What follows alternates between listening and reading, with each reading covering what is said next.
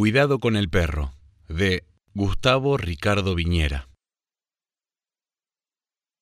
Lito era de esos amigos a los que no podés negarle nada. Era uno de esos tipos que siempre están a tu lado tanto en las buenas como en las malas. Era un ser excepcional, un amigo de fierro, siempre dispuesto a darte hasta lo que le faltaba con tal de ayudarte.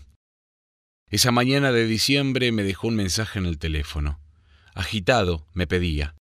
Cuídame el perro, ya te contaré a mi vuelta. Te dejo las llaves debajo de la maceta de los geranios. Al escuchar ese escueto mensaje, lo único que pude hacer fue tragar saliva y preocuparme. Sí, preocuparme, ya que si bien sabía que el papá de Lito no andaba bien y que para peor vivía en Puerto Madryn, yo no estaba preocupado por el viejo. Más bien estaba preocupado por la faraónica tarea que me acababan de encomendar. A decir verdad, yo nunca fui amante de los animales, ni perros, ni gatos, ni ninguna de las especies domésticas. Yo los miraba en Animal Planet y hasta ahí llegaba mi amor. Tampoco era algo que me producía fobia, pero cada vez que había ido a visitar a Lito, la presencia de Toby indefectiblemente me hacía aflojar los esfínteres.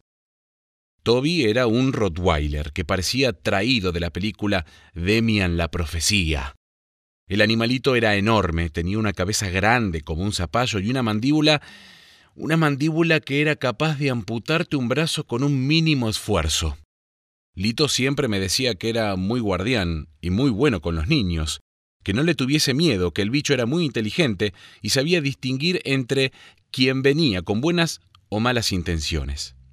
A pesar de todos los buenos atributos que Lito me describía sobre su pura raza, para mí no era otra cosa que una bestia asesina. Esa noche no pude pegar un ojo pensando que al otro día debía ir a lo de mi amigo para darle la comida y cambiarle el cacharro de agua al maldito sabueso. La mañana se presentó calurosa. A pesar de eso me puse una calza que uso para andar en bicicleta, debajo del jeans más grueso que tengo, arriba me puse dos remeras de manga larga, un buzo y una campera de cuero por las dudas, que para el bichito yo le pareciera más apetecible que su ración de alimento balanceado.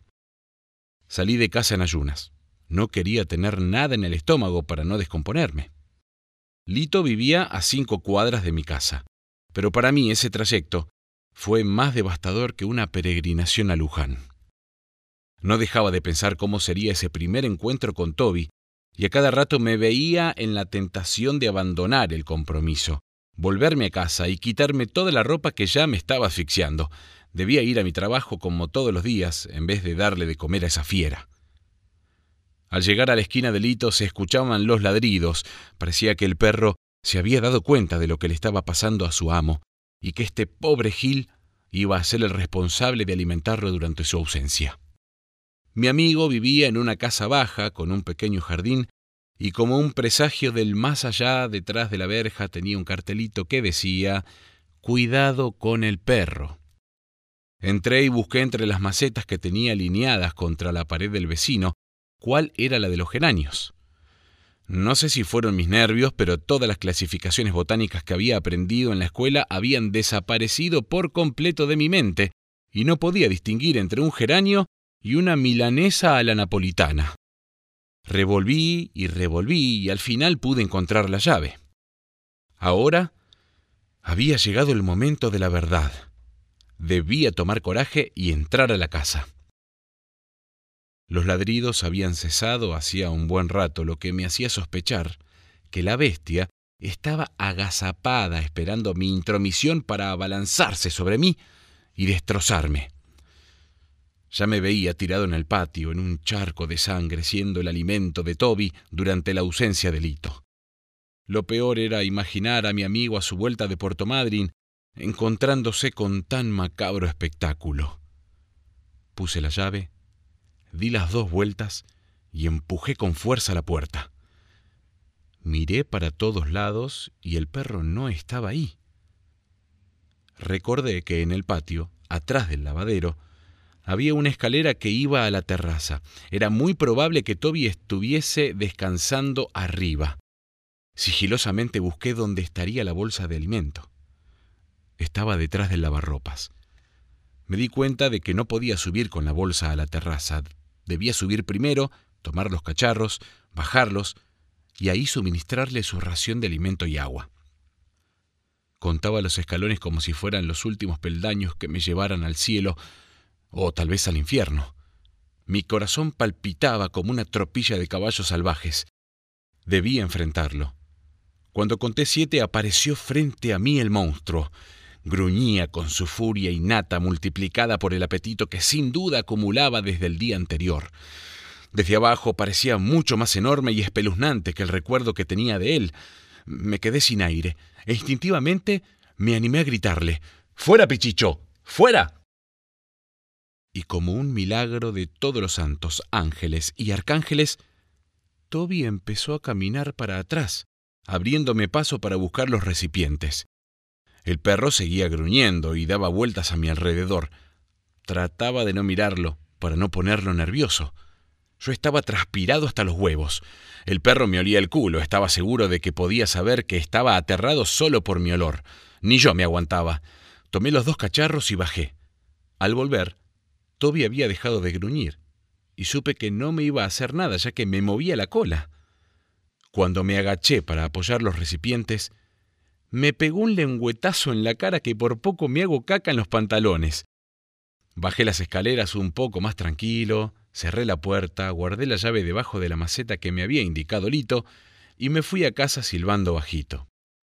Al llegar a mi casa fui directo al baño a ducharme, estaba hecho una sopa. Al salir del baño me vestí como el clima lo indicaba y me digné a desayunar como Dios manda. Los días sucesivos fueron mucho más tranquilos. Ya no me llenaba de ropa para protegerme y hasta me animaba a juntar los teresos que estaban diseminados por la terraza, sin temor a que Toby me atacara por la espalda.